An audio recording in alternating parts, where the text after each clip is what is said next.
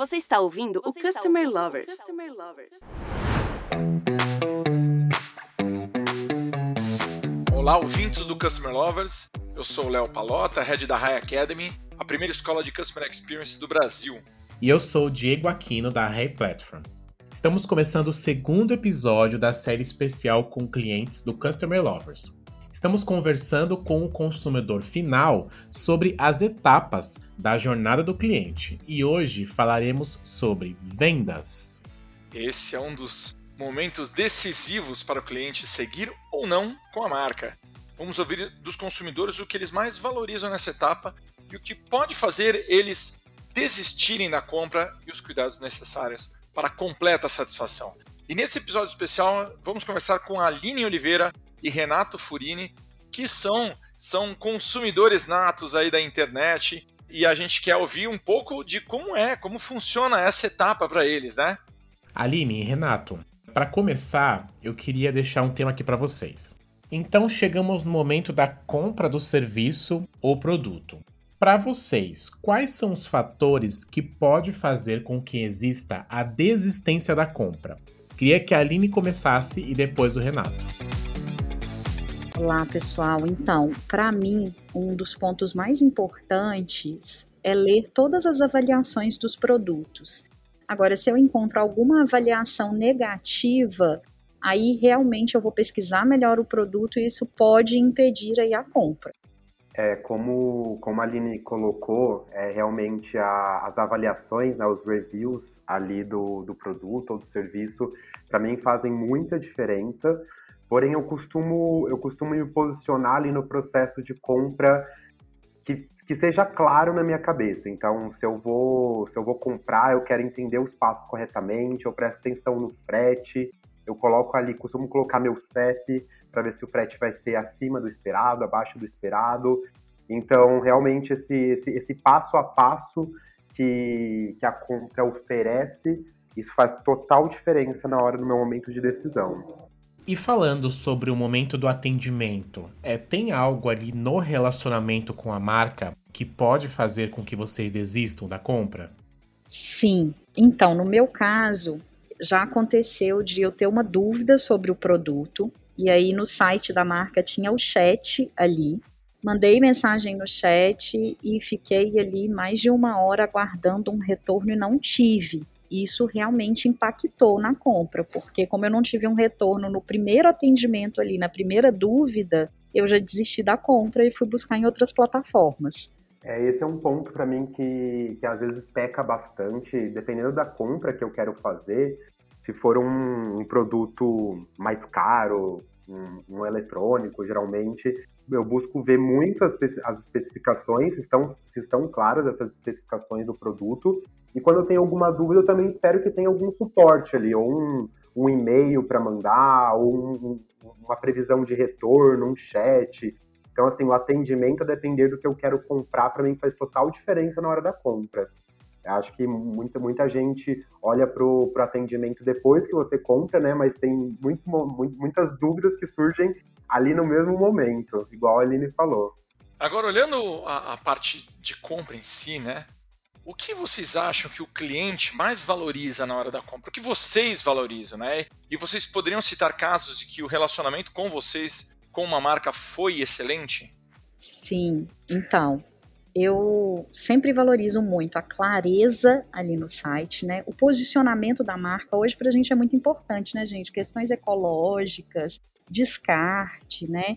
Informações detalhadas sobre o produto ou serviço que a gente está consumindo ali, né? Isso eu sempre olho muito antes de comprar, acaba sendo bem fator de decisão ali na compra. E eu já tive atendimentos assim surpreendentes de marcas do tipo: no momento de finalização da compra você recebe um cupom especial, aquele upgrade ali, né, de leve mais um produto que às vezes é um valor tão baixo perto do valor da compra e que já impacta no frete, que já impacta em tantas outras coisas, né, em chegar mais rápido um oferecimento de um frete mais rápido, com um valor mais baixo também. Eu já tive vários momentos desse tipo aí em compras e que impactaram até no valor final da compra, né? É, para mim, acho que o, o, top one, assim, da, que eu valorizo na hora de comprar alguma coisa, com certeza, é a clareza e o atendimento naquele, naquele processo de tomada de decisão, né? Acho que não tem mais, nada mais frustrante que você se sentir perdido no momento de comprar alguma coisa que você está desejando, muitas vezes está pesquisando alguns dias. Eu sou, eu sou uma pessoa que leva um tempo para tomar a decisão de compra. Eu pesquiso, olho no Reclama Aqui, eu olho se a, se, a, se a, empresa tem site, se tem Instagram, se tem reclamação, se tem pontos positivos da marca. Então, acho que é, a frustração ela, ela, ela chega na hora que você se sente perdido, não, não entende muito bem em qual processo você tá ali no momento da compra. Tem um caso que eu fui muito impactado e foi assim, uma, uma marca super pequena de vendas de meias pela, pela internet, onde eu fiz o processo da compra, era, era até uma, uma promoção de Black Friday, e tinha um cupom lá da Black Friday. E eu realizei a compra e nenhum dos meios de pagamento estava aceitando. E eu mandei um direct ali pelo Instagram para a empresa. Em menos de 30 minutos eles me responderam, eh, já me mandaram o link para efetuar a compra. Eu fiz a compra, hora que eu vi, falei, putz, esqueci de colocar o cupom. Aí voltei lá no direct, falei, olha, esqueci de colocar o, colocar o cupom, é, era um cupom da Black Friday, não lembro o nome. E aí a atendente, ela foi tão, teve tanta empatia pela situação que ela disse, não, Renato, eu vou cancelar a sua compra e eu tenho uma ideia melhor. Eu tenho um outro cupom aqui de Pague 2 e Leve 3 que você pode utilizar que vai dar mais vantagem na sua compra.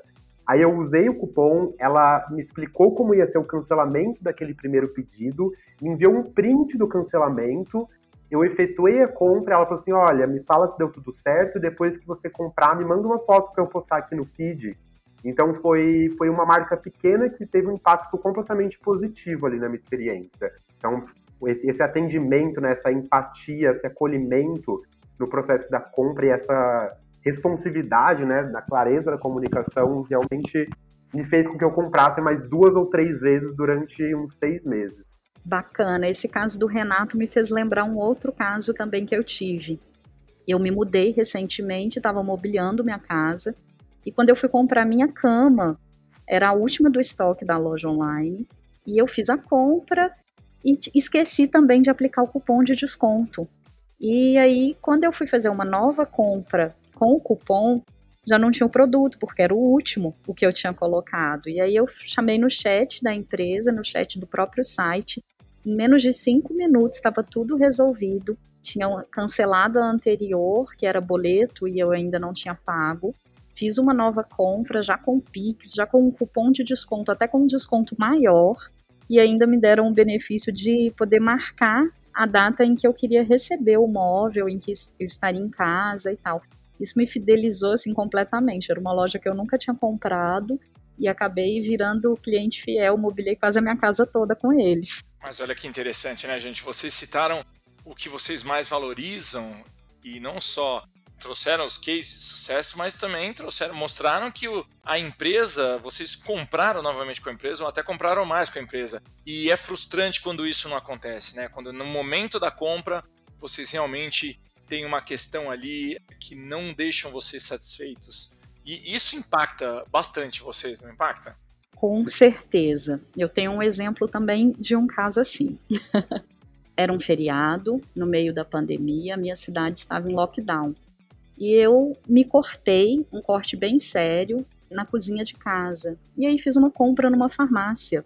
Paguei um valor especial de frete para que a compra fosse entregue em até quatro horas isso era um feriado. A compra não só não foi entregue na data, dentro das quatro horas, como ela nunca foi entregue. E sempre que eu fazia chamadas com a empresa, tanto telefônicas quanto no próprio chat, eles tinham uma desculpa, falavam que iam verificar com a transportadora, que iam fazer contato, que iam fazer o reembolso e nunca fizeram contato, nunca resolveram o caso e no fim das contas eu acabei tendo que sair super machucada no meio de um lockdown e a outra farmácia e fazer a minha compra. então, assim, acabou sendo uma loja que eu sempre comprava e nunca mais eu comprei. E além de não comprar, sempre falo com as pessoas: não comprem nessa farmácia e não paguem a taxa de extra para entrega rápida, porque foi um total descaso. Isso já faz quase um ano e até hoje não foi resolvido. É, eu acho que algumas experiências, e recentemente eu fui para o interior, e acho que nesse momento de pandemia, né, os lugares acabaram se digitalizando por uma, por uma necessidade, e nós paramos um posto de gasolina onde tinha o cardápio digital e tinha também o cardápio físico. E aí nós, na, na no costume né, de, de, ler, de ler o QR Code lá para ver as, as opções do cardápio digital, nós escolhemos ali uma opção, um combo, e fomos pedir ali para a atendente e ela não estava achando. Ela falou assim: Ah, mas me mostra onde você achou essa opção de combo. Eu falei: Está no cardápio digital de vocês. Ela não, aquele cardápio digital ele não está sendo mais atualizado. E aí era um combo que todo mundo ficou com vontade de comer e não tinha mais no cardápio físico, eles não atualizaram o cardápio digital.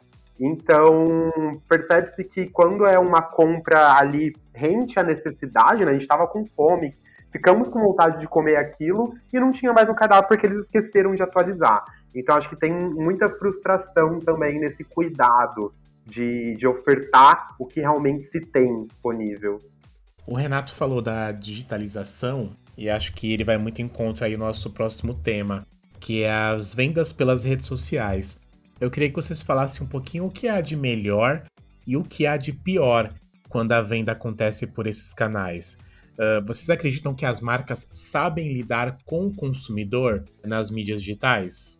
Então, eu particularmente acredito que nem sempre, depende muito. Eu tive experiências muito positivas com algumas marcas menores, marcas de pequenos produtores, que o atendimento foi legal, que a venda via rede social foi legal, mas já tive também experiência com marcas que vendem pelas redes sociais, por exemplo, o Instagram, e quando você pergunta o preço de um produto, manda, vou te mandar no direct, e aí passa um tempão, não te manda, e aí você cobra, sabe? Fica uma situação chata. E hoje em dia, né, ali no Instagram já pode ter o preço do produto ali já na loja mesmo dentro do Instagram, pode deixar o preço num comentário. E isso facilita tanto e adianta tanto o processo, né? Porque se você entra, eles responderam para alguém, você já consegue ver o comentário ali, não precisa perguntar de novo, não precisa ficar toda hora checando, né?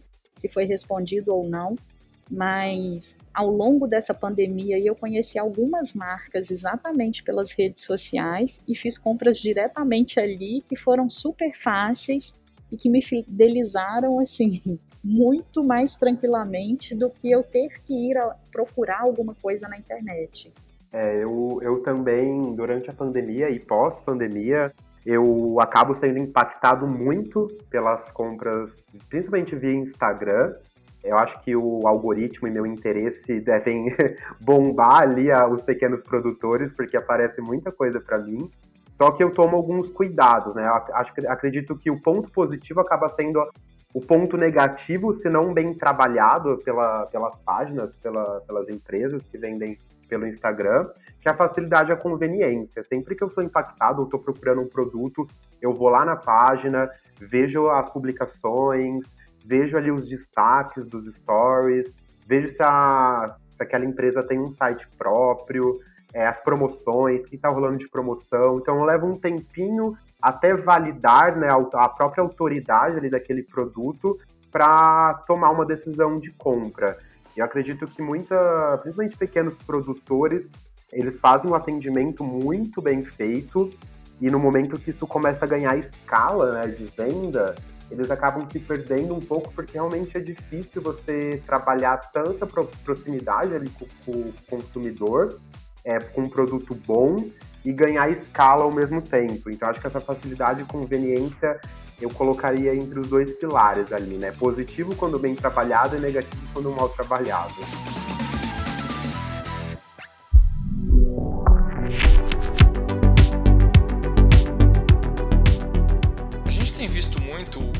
do WhatsApp né, para todas as etapas da jornada do consumidor e principalmente na hora das vendas.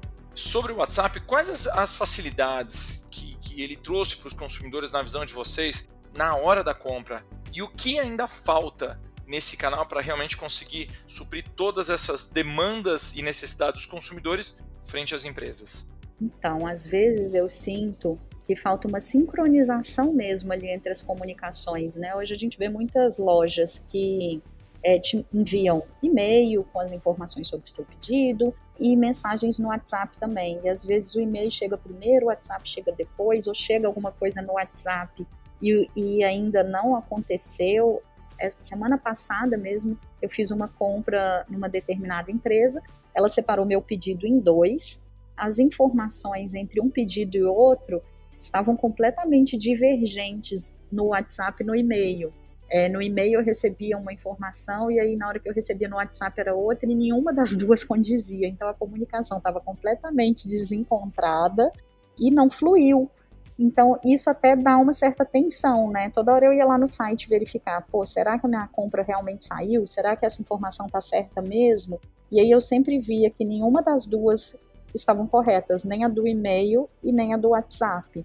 Que no site da própria empresa, no rastreio do pedido, tinha informações completamente diferentes do que eu tinha recebido nos demais canais. Então eu sinto que às vezes quando não bem sincronizado, quando não está tá tão bem trabalhado, o cliente acaba se perdendo aí no meio dessas comunicações. É, esse é um ponto interessante mesmo que a Aline falou, porque eu lembro quando, quando o WhatsApp começou, todo mundo era muito atento ali às mensagens, né? Chegava uma mensagem, você já via, já respondia, então era muito síncrono ali a, o canal de comunicação. Hoje tudo é enviado pelo WhatsApp. Então eu pego como exemplo o meu WhatsApp, que eu trabalho tanto, tanto com, com clientes quanto amigos, grupos. Então acabou, para mim, acabou sendo um, um, canal de comunicação muito mais assíncrono do, do que síncrono. Eu ainda acho que é um, um ótimo, uma ótima maneira para você tirar dúvidas, para você consumir conteúdo, para você ver catálogo de alguma coisa, isso facilita muito ali para os consumidores. Porém, esse ponto focal do WhatsApp, eu, eu acredito que está perdendo um pouco mais de força quando não, não bem utilizado. Né? Eu, às vezes, deixo passar mensagens ali e fica lá durante um, dois dias. Então, realmente ajuda, é, mas é um, é um suporte que tem que ser bem utilizado. Pessoal, e agora sobre as automações de vendas? Vocês comentaram aí sobre o WhatsApp, né? E existem, por exemplo, chatbots que estão no WhatsApp. Como foi a experiência de compras de vocês utilizando chatbots e o que ainda precisa melhorar? Então, muito do que eu sinto é que às vezes as empresas criam um chatbot porque elas precisam, elas sentem que é importante, que é necessário, mas elas não conseguem desenhar um fluxo tão interessante para a jornada desse cliente. Então, muitas vezes são, são mensagens que estão desencontradas ou que não respondem todas as dúvidas que o cliente pode ter. Já tive questões com chatbots em que não estava tão bem estruturado, mas que você conseguia solicitar um atendimento humano, né, com muita facilidade. E já vi outros assim completamente desencontrados em informação e que você não consegue solicitar. Então você acaba não, não usando aquele canal, né, da forma de uma forma realmente efetiva. Já tive aí as, os dois tipos de experiência. Não me importo de, de ter chatbots e tal, mas quando eles estão bem desenhados, né? Quando realmente você consegue tirar uma dúvida real ali e não ficar só ali meio que se estressando porque não tem o que você precisa e você não consegue resolver de outra forma essa linha de opções né, que a automação, que o chatbot oferece para o consumidor, para o atendimento, eu acredito que tem que ser muito bem especificado. Gosto bastante da, da interação de chatbot, porque às vezes realmente está tão bem desenhado que você consegue tirar dúvidas, fazer um pedido, ter uma ótima experiência. Eu já tive ó, ótimas experiências mais voltado ali para pedidos de comida, né? Tem, tem algumas pizzarias que trabalham com chatbot super simples para você fazer o um pedido e que realmente é, exerce a função ali de facilitar a vida do consumidor, mas também tem empresas que acabam apostando no, no chatbot e você vê que aquilo, você sempre arruma um jeito de burlar e cair no atendimento humano. Quando você, quando você não cai no atendimento humano, você se frustra, porque a empresa esquece de dar atenção, de evoluir, de colocar as ferramentas necessárias para aquilo realmente é, ter o objetivo cumprido, né? Que é fazer um atendimento, ou fazer um pedido, ou tirar uma dúvida, é, ou enviar algum tipo de conteúdo. Então, sim, acho que aumenta muito a satisfação quando bem empregado, bem utilizado, mas tem que ter bastante cuidado ali para colocar um chatbot na, no atendimento. Principalmente se você não tiver toda a capacidade de suprir a evolução disso, né? Agora, vocês comentaram o tempo inteiro do nosso bate-papo sobre canais digitais, né? Vocês acreditam que o processo de compra no canal digital ainda tem algo a melhorar? Ou estamos num bom caminho? O que vocês acham? Bom, eu sinto que sempre tem a melhorar, né? Mas temos estado num bom caminho, sim. Eu sinto que a cada dia os canais de compra têm evoluído mais e o cliente se sente mais seguro para comprar online. Tanto é que se a gente pega aí o índice de compra, pelo menos o meu, né, antes da pandemia e pós-pandemia, aumentou assim, sei lá, quase 70% a quantidade de compras online que eu faço, né? Até 2018 eu só comprava livro online. Hoje eu mobilei uma casa, eu compro, a gente compra desde comida até roupa e viagens e tudo mais, né? Então é um sinal de evolução. E eu acredito também que quanto mais as pessoas compram online, melhor fica a experiência de compra, né? Porque as empresas vão aprendendo como lidar com esse consumidor aí também. É, eu também acredito que está tá num excelente caminho ali a experiência de compra em canais digitais, é, principalmente quando se fala de novas ferramentas, novas tecnologias, inteligência artificial, automação tudo isso acho que vem, vem numa curva bem acelerada aí no mercado.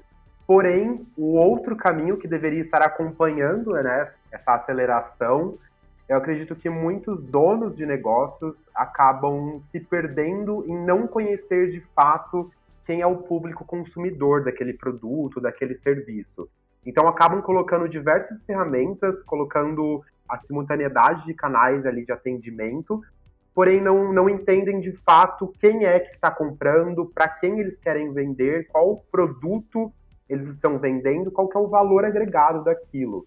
Então tem duas, duas estradas aí que em algum momento elas vão ter que entrar em sinergia, né? Que são essas próprias tecnologias e o como esses donos de negócios estão, estão acompanhando a evolução dos seus consumidores. A Aline falou um ponto que é bem interessante, que é quanto mais você compra online, quanto mais sua empresa vende online, mais ela aprende né, com, com os hábitos, as tomadas de decisões ali dos, dos compradores, porém tem que fazer um ótimo uso ali com as ferramentas que estão disponíveis no mercado. Acho que tem diversas maneiras das empresas elevarem a consciência do consumidor, desde webinário, é, marketing direto, então tem muitas, muitas ferramentas, muitas técnicas atreladas às ferramentas, aos canais que eles podem fazer uso. Só que acho que, na minha opinião, né, se você não tem um bom produto, um bom posicionamento, saber para quem você está vendendo, eu sou um consumidor muito crítico na hora de escolher. É, não adianta nada essas diversas ferramentas, esses diversos canais disponíveis. Acho que isso é um, é um meio que facilita a compra, ele não é o objetivo final, né?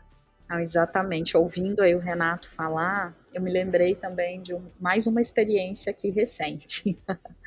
é, eu comprei recentemente uma medicação, um produto manipulado numa farmácia online. E aí, desde que eu fiz essa compra, essa compra até chegou hoje na minha casa. Então, foi semana passada que eu fiz a compra.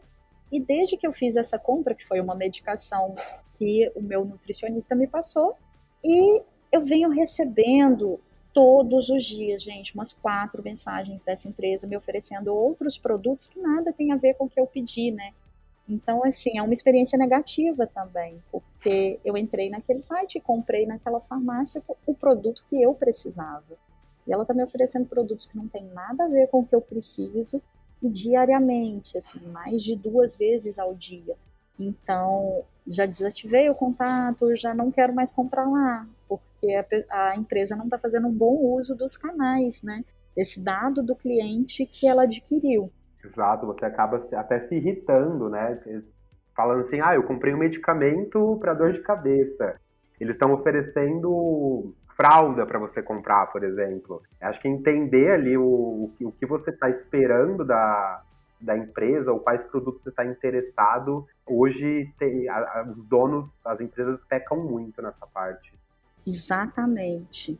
Isso, assim, é esse excesso de comunicação, né, e com dados com informações que não tem tanto a ver com o dado que o cliente te passou, acaba impactando negativamente né, na experiência do cliente, porque enquanto meu produto não chegava, eu continuei recebendo as notificações. Quando meu produto chegou, eu falei, não quero mais receber a informação dessa empresa. Muito bom, pessoal. Hoje falamos sobre vendas, a segunda etapa da jornada do cliente, uma fase realmente importante para as empresas. E os nossos convidados destacaram aqui as reviews e o atendimento para tirar dúvidas em tempo real como fatores decisivos para desistir ou não de uma compra. Ficam aqui grandes insights para as marcas que querem melhorar essa etapa. Muito obrigado ao Renato e à Aline pela participação com tantos feedbacks importantes. E você que está ouvindo esse episódio, não deixe de ouvir os outros disponíveis dessa série especial que estão no Spotify e no YouTube. E conta pra gente também sua opinião. Um abraço e até a próxima. Obrigado, Aline e Renato. E pessoal, até a próxima. Continue nos acompanhando.